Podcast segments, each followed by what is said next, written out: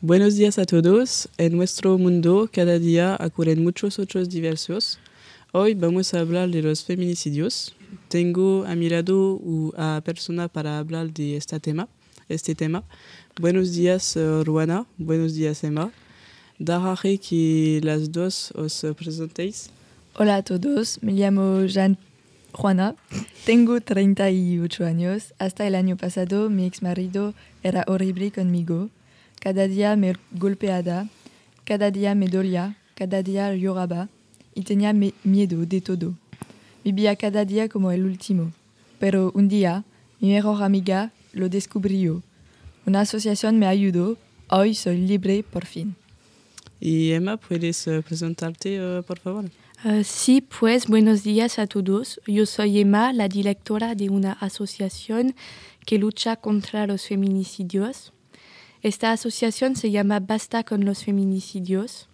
Las mujeres vienen a vernos llorando asustadas por los hombres. Gracias, uh, Ruana y Emma. Siguen uh, cifras uh, oficiales. Algunas estadísticas relativas a las mujeres aún llaman la atención. En efecto, en España, en 2018, 47 mujeres murieron y en Francia el mismo año uh, unas 120 mujeres uh, murieron a causa de su uh, cónyuge. Hay una diferencia importante entre los dos país, países. ¿Cómo es posible una diferencia tan importante?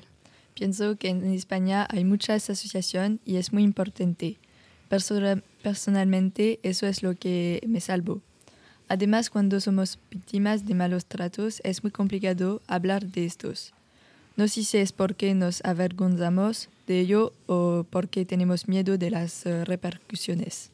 Uh, en efecto, las mujeres que vienen tienen dificultades para hablar de sus sufrimientos.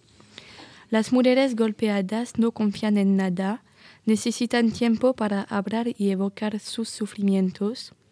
Además, el número de asociaciones en España que luchan contra la violencia doméstica es el doble del número de asociaciones existentes en Francia. Para mí, esta cifra ya es una primera explicación de las diferencias en el número de feminicidios entre Francia y España. Hoy en España existe uh, una enorme uh, conciencia del problema que se trata de manera uh, específica. Por ejemplo, existe una plataforma telefónica gratuita para orientar a las mujeres víctimas de violencia, el 016, que no dará rastros en las facturas telefónicas. Ruana, ¿lo has usado?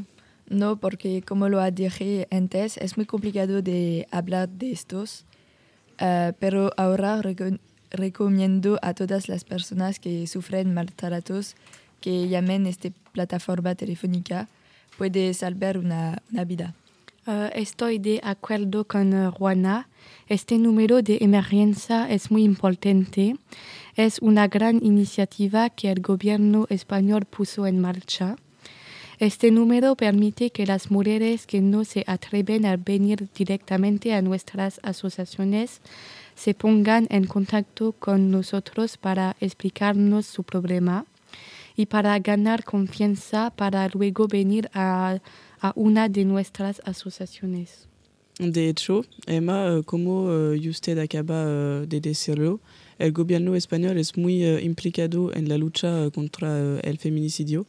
Incluso han creado viviendas y salarios para las mujeres maltratadas para que puedan reintegrarse a la vida. ¿Puedes uh, contarnos un poco más uh, sobre uh, ello, Juana? Así que sí, el gobierno está proporcionando viviendas a las mujeres maltratadas para que podamos reconstruirnos. Estas unidades de vivienda nos permiten vivir pacíficamente sin miedo. Quiero darles uh, las, gracias, las gracias uh, a los uh, dos por acompañarnos en este programa de radio que pretendía mostrar a las mujeres que hay asociación en España y muchas otras cosas para luchar contra los abusos. Chicas, ¿tenéis un último mensaje que transmitir?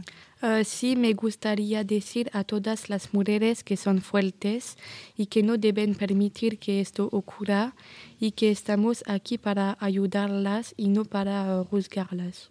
Demuéstranos que eres tan fuerte como yo cuando uh, hablé y esto y todo saldrá, saldrá bien.